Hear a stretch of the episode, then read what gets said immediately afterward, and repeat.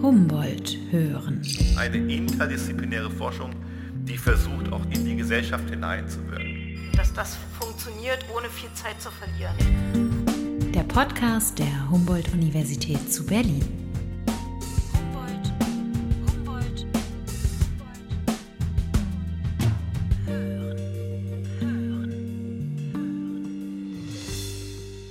Das tägliche Brot ist das Scheitern.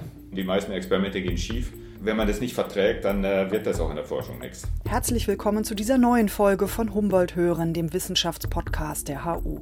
Mein Name ist Cora Knoblauch und ich treffe am Institut für Biologie einen Wissenschaftler, der in mehreren Forschungsgebieten zu Hause ist, Professor Peter Hegemann. Forschung ist ein hartes Geschäft. Da müssen sie konkurrenzfähig sein, sonst haben sie keine Chance. Für seine Entdeckung lichtempfindlicher mikrobieller Rotopsine ist er 2021 mit dem Lasker Award ausgezeichnet worden, einem der renommiertesten Preise für biomedizinische Forschung. Hegemann erklärt in dieser neuen Podcast-Folge nicht nur, wie man im Gehirn bestimmte Zellen an- und ausschalten kann, warum eine Maus nur vor einer Katze wegläuft, die sich bewegt, und wir sprechen darüber, vor welchen Herausforderungen Spitzenforschung an deutschen Universitäten steht. Ich versuche meine Mitarbeiter immer zu motivieren, auch Risiken einzugehen. Die Natur ist dann doch anders, als man sich das mit unserem kleinen Verstand vorstellt. Humboldt hören. Der Podcast der Humboldt-Universität zu Berlin. Herr Hegemann, Sie sind Professor für Neurowissenschaften und Ihr Forschungsgebiet ist genau? Ist ganz was anderes. Mein Forschungsgebiet ist sensorische Photorezeptoren aus Mikroorganismen. Also erstmal würde man das in keiner Weise mit Neurobiologie oder Neurowissenschaften verbinden. Es ist ein biologisches Thema grundsätzlich und äh, hat erstmal überhaupt keinen Anwendungsaspekt. Und so war die, der Beginn dieser Wissenschaft ja auch überhaupt nicht geplant. Peter Hegemann ist Mitbegründer eines noch relativ jungen Forschungsgebietes, der Optogenetik. Sie sind gerade mit dem Lasker Award ausgezeichnet worden. Für welche Entdeckung genau haben Sie den bekommen? Der Grund für diese Konstellation der Preisträger ist, dass die Kommission sich gewundert hat und auch geehrt hat, die Tatsache, dass man mit völlig anderen Forschungsgebieten Anwendungen machen kann, die miteinander gar nichts zu tun haben. Also da ist immer ein gewisser Überraschungsaspekt mit drin. Und äh, wir sind geehrt worden für die Entdeckung mikrobieller Rhodopsine und die Anwendung in dem Forschungsgebiet, das man heute als Optogenetik bezeichnet. Die Gehirnzellen einer Maus an- und auszuschalten, einfach indem Licht an- oder ausgeschaltet wird, das ist Optogenetik. Lichtaktivierbare Proteine aus Mikroalgen oder Bakterien werden dabei in einen Wirt wie die Fliege, einen Zebrafisch oder eine Maus hineingeschleust und diese Proteine können dann mit Hilfe des Lichts quasi an- oder ausgeknipst werden. Diese Technologie könnte eines Tages Krankheiten wie Epilepsie und Parkinson lindern oder sogar heilen. Also in dieser Konstellation freut mich natürlich besonders, dass mein ehemaliger Chef Dieter Österheld, der das erste mikrobielle Rhodopsin 1971 entdeckt hat, hier mit dabei ist, weil ich schon seit längerem der Auffassung war, dass er der eigentliche Begründer dieser, dieser Technologie ist. Er hat das sogenannte Bakteriodopsin entdeckt, das in den 80er, 90er Jahren, vielleicht bis 2005 bis 2008, das Hauptmodellsystem für, für die Membranforschung war. Und der Grund ist, dass man dieses Bakteriodopsin, was ja aus einem exotischen Biotop kommt, nämlich aus Halobakterien, die bei hohen Salzkonzentrationen leben, also in Salzseen oder im Toten Meer, dass man da, daraus das Bakteriodopsin entdeckt hat, ein Protein, was in großen Mengen isolierbar ist und außerordentlich stabil ist. Und das hat in den 80er, 90er Jahren dazu gedient, unzählige Methoden für Membranproteine zu etablieren. Darunter fallen die Kryoelektronenmikroskopie, die Infrarotspektroskopie, die Raman-Spektroskopie. Es war das erste Membranprotein, was auf Proteinebene sequenziert worden ist. Das erste Membranprotein, dessen DNA-Sequenz man identifiziert hat. Das war in einer großen Konkurrenz damals sehr spektakulär, weil die Entdecker berühmte Leute waren wie Gobin Korana oder Yuri Ovchinnikov. Dann konnte man mit diesem Membranprotein auch schnell Mutationen machen, was mit keinem anderen Membranprotein damals ging. Und insofern hat man sehr große Einblicke in die Strukturen, die Funktion von Membranproteinen gewonnen. Peter Hegemann hat mit seiner Forschung immer wieder die Fächer gewechselt, von Biochemie über Biophysik zu Neurowissenschaften. Hegemanns Wissenschaftskarriere begann mit der Erforschung einzelliger Algen. Sein Fokus lag zunächst auf der Isolierung eines sensorischen Fotorezeptors bei einzelligen Algen, was nicht ganz einfach war. Weil, wie wir ja aus Pflanzen wissen, alles grün ist, alles von Chlorophyll überdeckt ist, weil die Pflanze natürlich mit Hilfe von chlorophyllabhängiger Photosynthese ihre Energie gewinnt. Und insofern war dieser Fotorezeptor viel schwieriger zu isolieren. Und wir haben elektrische Messungen erst gemacht an diesen, an diesen Algen und äh, dann letzten Endes den Fotorezeptor auch identifiziert. Und wir haben aufgrund der elektrischen Messungen bereits in den Anfang der 90er Jahre vorgeschlagen, dass es hier eine direkte Kopplung zwischen Fotorezeptor und Kanal gibt und dann äh, postuliert, dass es hier ein Protein wahrscheinlich gibt, das beide Funktionen, sowohl den Sensor als auch den Kanal, vermittelt. Und das war damals spektakulär und ähm, wir haben da sehr viel Ärger gekriegt mit den Kollegen, weil das sozusagen ein Dogma äh, bricht. Einerseits war man der Auffassung, es gibt Rhodopsine, die empfangen das Licht und andererseits gibt es, so wie unserem Auge, eine biochemische Signalkette, die letzten Endes das elektrische Signal macht. Aber im Jahre 2001 konnte dann mein damaliger Doktorand Sunil Kataria diesen Fotorezeptor identifizieren und wir haben die Funktion, die wir äh, jahrelang postuliert haben, letzten Endes bestätigen können. Als Peter Hegemann aus Regensburg nach Berlin an die HU wechselte, war er noch Professor für Biophysik. Mittlerweile ist er Neurowissenschaftler. Nachdem der Fotorezeptor aber identifiziert worden war, bin ich dann hier nach Berlin gewechselt und wir haben vorwiegend Biophysik gemacht natürlich auch Biochemie an dem Fotorezeptor, um die Mechanismen, um die Wirkungsweise und um die Details, die molekularen Details dieser Fotorezeptoren zu verstehen. Dazu war Berlin eine gute Landschaft, würde ich mal so sagen, weil es hier große Netzwerke gibt und äh, viele Kollegen mit spektroskopischen Spezialitäten hier an dieser Aufklärung mitgearbeitet haben. Es war eigentlich sehr schön in Berlin. Die Netzwerke in Berlin sind eigentlich der große Vorteil. Und ja, als dann die Anwendung kam, haben wir natürlich auch dann Experimente in Neuronen gemacht, viel kooperiert mit anderen Neurowissenschaftlern, um dann mit denen zusammen auch die Transformation in den Neurosektor weiter voranzutreiben. Und aufgrund dieser Erfolge hat dann die Hertie Stiftung auch meine Finanzierung übernommen und damit bin ich vom Biophysiker, der ich hier vorher in, in Berlin war, zum Neurowissenschaftler mutiert. Herr Hegemann, woran sind Sie zuletzt gescheitert? Man scheitert immer. Ich würde mal sagen, das, das tägliche Brot ist das Scheitern. Wir äh, machen immer wieder neue Experimente in neue Richtungen und die meisten Experimente gehen schief. Wenn man das nicht verträgt, dann äh, wird das auch in der Forschung nichts. Und äh, ja, es gibt Scheitern auf verschiedenen Ebenen. Es gibt einmal vielleicht Scheitern, dass man etwas verfolgt, was dann hinterher nicht klappt. Und unsere große Niederlage war, dass wir es nicht geschafft haben, diesen Fotorezeptor biochemisch zu isolieren, wo wir immerhin 15 Jahre ähm, Arbeit investiert haben. Und letzten Endes haben wir dann doch äh, genetisch identifiziert über eine cDNA-Bank, die in Japan aufgetaucht ist. Das war eigentlich die größte Niederlage. Und wir haben auch erst ein, ein, ein retinal Protein aus Chlamydomonas identifiziert mit Hilfe von radioaktivem Retinal, das ist der Chromophor von diesem Protein. Und dann hat sich herausgestellt, dass es das falsche Protein ist. Und das war äh, natürlich sehr bitter für uns, weil er natürlich auch nicht wusste, wie es weitergeht. Und dann ist auch eine interessante Kommunikation aufgetaucht mit dem großen Wissenschaftler Roger Chen, der äh, bekannt ist aus seinem GFB-Geschäft. Der war eigentlich der Erste, der diese potenzielle ja, Bedeutung solcher Fotorezeptoren für die Neurowissenschaften erkannt hat er hat auch mit unserem Protein gearbeitet, also mit dem ersten, was wir biochemisch isoliert haben. Und er ist natürlich auch gescheitert, weil es falsche Protein war. Und das war dann sehr bitter. Und dann haben wir zum Glück dann auch das richtige Protein gefunden, was dann auch der Skanalrhodopsin war. So haben wir das Protein dann genannt. Aber man scheitert immer wieder. Man macht Projekte, die dann schief gehen. Aber ich versuche meine Mitarbeiter immer zu motivieren, auch Risiken einzugehen.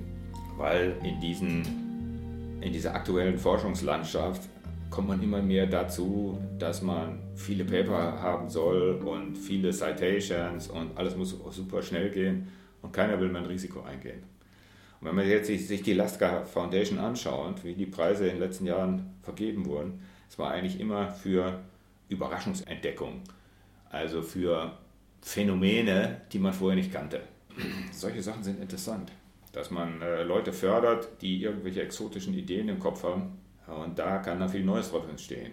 Das macht auch eigentlich den Reiz der Forschung aus. Also in Konkurrenz mit zehn weiteren Gruppen dasselbe zu beforschen, das ist nicht unser Stil und das ist irgendwie auch langweilig. Was ist denn die letzte Frage oder das letzte, vielleicht auch ein kleines Problem, was Sie gelöst haben? Wir haben zum Beispiel jetzt zuletzt an ähm, lichtaktivierten Enzymen gearbeitet, also an Rhodopsin zu Glasen.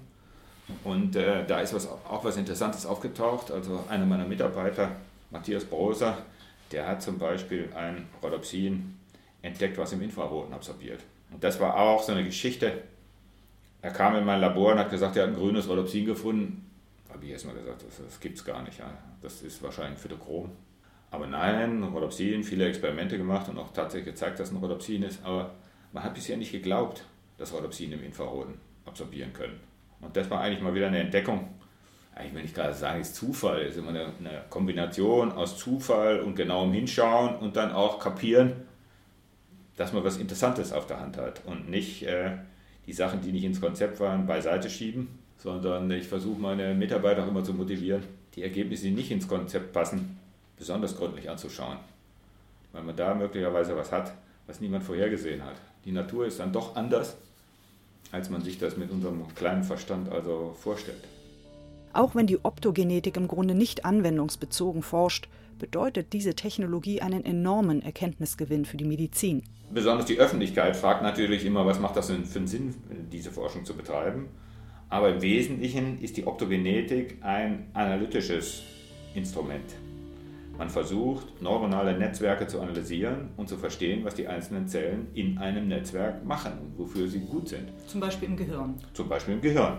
Und der Vorteil der Optogenetik ist, sie bringen ein einen lichtaktivierten Kanal, also das Kanalrhodopsin, was wir entdeckt haben, in ein Neuron ein. Dann können Sie das so machen, wenn Sie einen spezifischen Promoter, also ein Regulationselement haben, das für diese Zelle spezifisch ist, können Sie die Algen da äh, spezifisch pro produzieren. Also wir sagen exprimieren, ja, sodass nur ein bestimmter Zelltyp in einem großen Zellverband lichtsensitiv ist und den können Sie aktivieren mit Licht und dann gucken, was passiert. Wo könnte denn die Optogenetik noch hingehen? Also es ist natürlich erstmal schön zu sehen, wenn die eigenen Arbeiten, die also immer Grundlagenforschung waren, dann auch angewendet werden. Und da ist in erster Linie natürlich die sogenannte Retinalprosthetik zu nennen, weil da ist die Optogenetik am meisten fortgeschritten. Retinalprosthetik ist eine Technologie, die, etwas vereinfacht gesagt, Blinden ihre Sehkraft wieder zurückgeben kann. Erste Therapieerfolge gibt es bei erblichen Augenkrankheiten, die im Laufe des Lebens zum Erblinden führen. Und letzten Monat oder vor sechs Wochen vielleicht wurde die erste Arbeit publiziert, wo ein Patient beschrieben wurde, der mit Hilfe von Kanalrhodopsin aus der Alge Chlamydomonas seine Sehfähigkeit wiedererlangt hat. Und diese Patienten, die jetzt mal gesehen haben, haben natürlich ein großes Bedürfnis, wieder ihre Sehfähigkeit zurückzuerlangen. Und deswegen gibt es viele Patienten, die an dieser Therapie auch interessiert sind. Die Retinalprosthetik macht zwar große Fortschritte, einen Erblindeten aber wieder komplett zum Sehen zu bringen, das ist heute jedenfalls noch unmöglich. Und dann können die Patienten Gegenstände erkennen. Die können nicht die Zeitung lesen. Ja? Da wird es noch viele Jahre zu brauchen, wenn das überhaupt jemals passiert. Aber sie können sich in ihrer Umgebung orientieren. Sie können also ein Glas Wasser finden und sie könnten ihre ähm, Stereoanlage anschalten, und, um Musik zu hören. Und sie können auch sich in ihrer Umgebung orientieren. Auch Gegenstände in Bewegung? Also ein Auto ja, auf der Straße? Auch Autos auf der Straße und der Patient hat auch gesagt, er kann die Zebrastreifen zählen. Das ist ja schon mal was. Ob man jetzt ihm empfehlen sollte, hier über den Kudamm zu laufen, das würde ich also äh, vielleicht verneinen. Das sollte man besser nicht machen. Konnte der Patient denn die Gegenstände in Farbe sehen oder eher in Grauschattierung? Das ist eine interessante Frage. Wir sehen ja nur deshalb Farbe, weil wir drei verschiedene Fotorezeptoren haben. Und wir, was wir Farbe nennen, ist ja einmal assoziiert mit dem Blaurezeptor oder assoziiert mit dem Rotrezeptor oder assoziiert mit dem Grünrezeptor in unserem Farbsehen. Immerhin, wir haben drei ähm, optische Inputs sozusagen, die unser Gehirn so verarbeitet, dass wir das als Farbe empfinden. Und wir denken ja auch, die Welt ist so. Aber das ist ja gar nicht der Fall. Es gibt Organismen, die haben 15 verschiedene Fotorezeptoren, ja, die alle möglichen spektralen Sensitivitäten haben. Da können wir uns ja nicht mal vorstellen, wie die Farbe eigentlich dann, was das bedeutet für den, Farbe zu sehen, wenn er statt drei Fotorezeptoren 15 hat. Ihre letzte Frage war ja, ob man Bilder erkennen kann oder Bewegung. So, Bewegung. Und die Bewegungserkennung ist bei Nagetieren besonders wichtig. Und äh, das ist auch eine etwas traurige Angelegenheit, weil die erste Person, die überhaupt jemals ein optogenetisches Paper eingereicht hat, war Huo Zuopan aus Detroit. Der hat nämlich das Kanalrhopsin benutzt, um es in die Retina von Mäusen einzubauen und konnte auch zeigen, dass die Retinogramme sagen, wie die elektrische Aktivität im Gehirn ist. Und die konnte er zeigen und damit beweisen, dass diese Mäuse mit Kanalrhodopsin auch wirklich einen visuellen Input haben. Und die Gutachter, die erstmal ungläubig sind, wenn sie was Neues hören, die haben gesagt, wir wollen auch Bewegungsreaktionen der Maus sehen. Und das konnte nicht gezeigt werden. Und deswegen ist ein bahnbrechendes und wegweisendes Paper, also eine Publikation, abgelehnt worden, zweimal. Und dann sind andere Wissenschaftler wie Karl Deiseroth an ihm vorbeigezogen.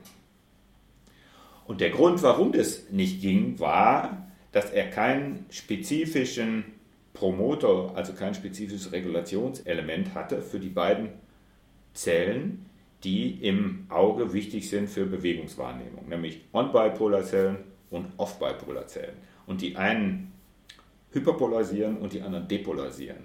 Und dadurch erkennt die Maus Veränderungen und ist besonders empfindlich für Bewegung.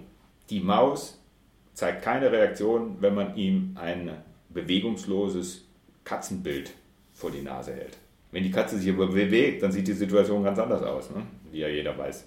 Das heißt, die Bewegungswahrnehmung ist für viele Tiere noch viel wichtiger als für uns. Und das ist auch bei der Optogenetik das Problem, wenn man jetzt Retinalprosthetik betreibt, das heißt, wenn man jetzt Fremdproteine in die Retina einbindet, kann man die nicht einfach verlangsamen, um den Strom zu vergrößern. Wenn man also die Kinetik von dem Kanalrhodopsin modifiziert, was wir auch machen können, dann äh, ist der Kanal länger offen und es fließt mehr Ladung pro absorbiertem Licht, Photon in die Zelle ein.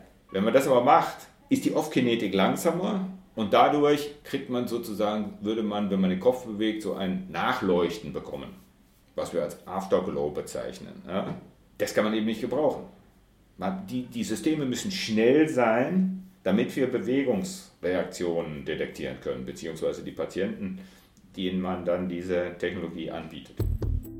Das Forschungsgeschäft ist hochkompetitiv, sagt Peter Hegemann. Mit der Spitzenforschung mitzuhalten sei für einen deutschen Uni-Professor schwierig. Die meisten Wissenschaftler und Wissenschaftlerinnen, die für ihre Forschung ausgezeichnet werden, kommen von US-amerikanischen Privatuniversitäten oder Forschungsinstituten, sagt er. Für uns ist das eigentlich der einzige wesentliche Vorteil an der Universität, dass wir forschen können, was wir wollen.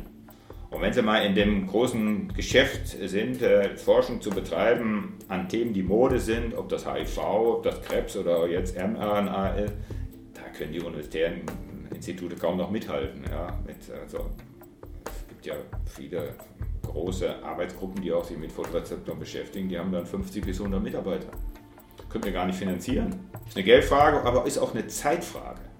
Hier müssen Sie so viel Zeit mit Lehre und Verwaltung äh, verbringen und die Restriktionen, hier gute Leute einzustellen, werden immer schlimmer. Da können wir äh, kaum noch mithalten mit den amerikanischen Universitäten. Und manchmal habe ich den Eindruck, die Politik tut alles in, in ihrer Macht Stehende, um die äh, Wettbewerbsfähigkeit der deutschen Universitäten zu behindern. Wäre es für Sie denn ein gangbarer Weg zu sagen, ich schmeiße hier hin und gehe in die USA, verdiene ich mehr Geld, habe ich mehr Zeit? Also ich will mal sagen, die Forschung, die wir gemacht haben, über 15 oder 20 Jahre an Chlamydia die können Sie in den USA nicht machen. oder sehr schwierig. Meine Monas Kollegen aus der USA haben alle praktisch kein Geld. Und es liegt daran, dass man diese Grundlagenforschung eben so nicht forciert in den USA. Wenn das dann mal geht, dann kriegen sie natürlich viel Geld. Oder wenn es in, Richtung Anwendung geht, dann kriegen sie in den USA viel mehr und viel schneller Geld.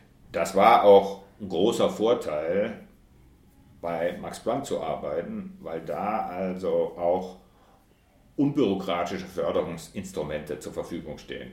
Wenn da jemand ist, einer der Institutsdirektoren und sagt, das findet er gut, dann organisiert er für ihre Forschung sehr schnell Mittel in einer Weise, die der Universität undenkbar ist. Und äh, wir hatten hier mal eine Berufung von einem Juniorprofessor, der wollte 50.000 Euro mehr haben als jemand anders, dann ist dann die Berufung daran gescheitert. Das ist für mich eine Katastrophe, weil das hätte sich also ähm, ja, zehnmal amortisiert in kürzester Zeit. Wollte ihr die 50.000 äh, zusätzlich für, sein, für, seine Forschung oder für zu Hause? Nein, zu Hause darüber wird ja gar nicht diskutiert. Er hat aber gebra was gebraucht für ein Instrument, aber man sagt, Juniorprofessoren kriegen nur so und so viele und damit hat sich's. Und wenn man jetzt äh, jemand wirklich guten haben will, dann muss man unkonventionelle Entscheidungen treffen. Ja, und auch sagen wir, die Vorstellung, dass wir hier Leute ausbilden und die sollen natürlich international aktiv werden, um ihr eigenes Forschungsgebiet entwickeln zu können und dann äh, sich ein eigenes Feld suchen, wo sie sich dann etablieren und dann auch eine gute Position kriegen. Da hat die Verwaltung kein Verständnis für. Die will immer, dass wir die, die Mitarbeiter möglichst schnell verdauern. Und nach meiner Erfahrung ist die Verdauerung äh, ganz schlecht für die Entwicklung. Was meinen Sie mit verdauern? Nach, dem neuen, nach den neuen Gesetzen soll man jeden wissenschaftlichen Mitarbeiter eine Dauerstelle geben, die er bis, auf, bis zur Pensionierung behalten kann, damit es keine prekären Beschäftigungsverhältnisse gibt. Das ist ja aber auch was, was von dem Mittelbau oder von jüngeren Wissenschaftlern auch angeprangert wird, dass sie eben dann nur so kurzfristig beschäftigt werden, oder? So, diese, diese kurzfristige Beschäftigung, die muss man aus verschiedenen Perspektiven betrachten. Es ist natürlich schwierig, in einer kurzen Zeit viel zu forschen. Ja, das heißt, ich hatte in meiner Anfangszeit meiner wissenschaftlichen Karriere gute Startmöglichkeiten, weil ich bei Max Planck gearbeitet habe. Ich hatte da ein Stipendium für fünf Jahre, da konnte ich arbeiten, musste wenig Lehre machen und mich um keine Verwaltung kümmern. Hier müssen die Studenten sicher, die Doktoranden sich an Praktika beteiligen. Das ganze universitäre System hängt von den Doktoranden ab, die dafür gar nicht eingestellt sind. Das heißt, da ist ein, ein Sektor mit zigtausenden an Doktoranden, die was machen, wofür sie gar nicht vorgesehen sind. Da interessiert sich weder die Uni noch die Politik für. Daran liegt das schon mal, dass die, dass die Doktoranden schwer haben, schon mal auf dieser Ebene mit Doktoranden aus außeruniversitären Forschungsinstituten zu kompetieren. Ja? Eine krasse Benachteiligung universitärer Doktoranden. Der nächste Punkt ist, dass wir natürlich Forschungsprojekte immer nur für drei Jahre haben. Aber die Doktoranden werden nicht in drei Jahren fertig. Die brauchen vielleicht vier. Das heißt, sie müssen ihn dann schon mal von einem Projekt in das nächste überführen. Und dann kommt da für die nächsten zwei Jahre ein neuer Doktorand, der muss dann wieder in ein anderes Forschungsprojekt. Insofern müssen sie äh, die Doktoranden immer wieder von einer Stelle zur anderen rüber transportieren. Und nur wenn die Forschung gut ist, haben sie das Geld, das auch zu tun. Aber andererseits, ich gehe mal von meinen Mitarbeitern aus, wir hatten ungefähr vier Mitarbeiter von der Universität, sagen wir mal zwei Assistentenstellen und zwei TA-Stellen. Jetzt habe ich aber 25 Mitarbeiter. Da sagt die Verwaltung, ja, die müssen sie verdauern. Wie stellt ihr sich das eigentlich vor? Das ist vollkommen absurd. Und das war vor 50 Jahren anders. Da hatten auch die Hochschullehrer, da hatten die sechs Assistentenstellen und vielleicht vier oder fünf TAs. Da können sie natürlich auch die Leute verdauern. Wenn Sie jetzt aber nur noch zwei haben, müssen diese Stellen frei bleiben, sonst können Sie keine Forschung mehr betreiben.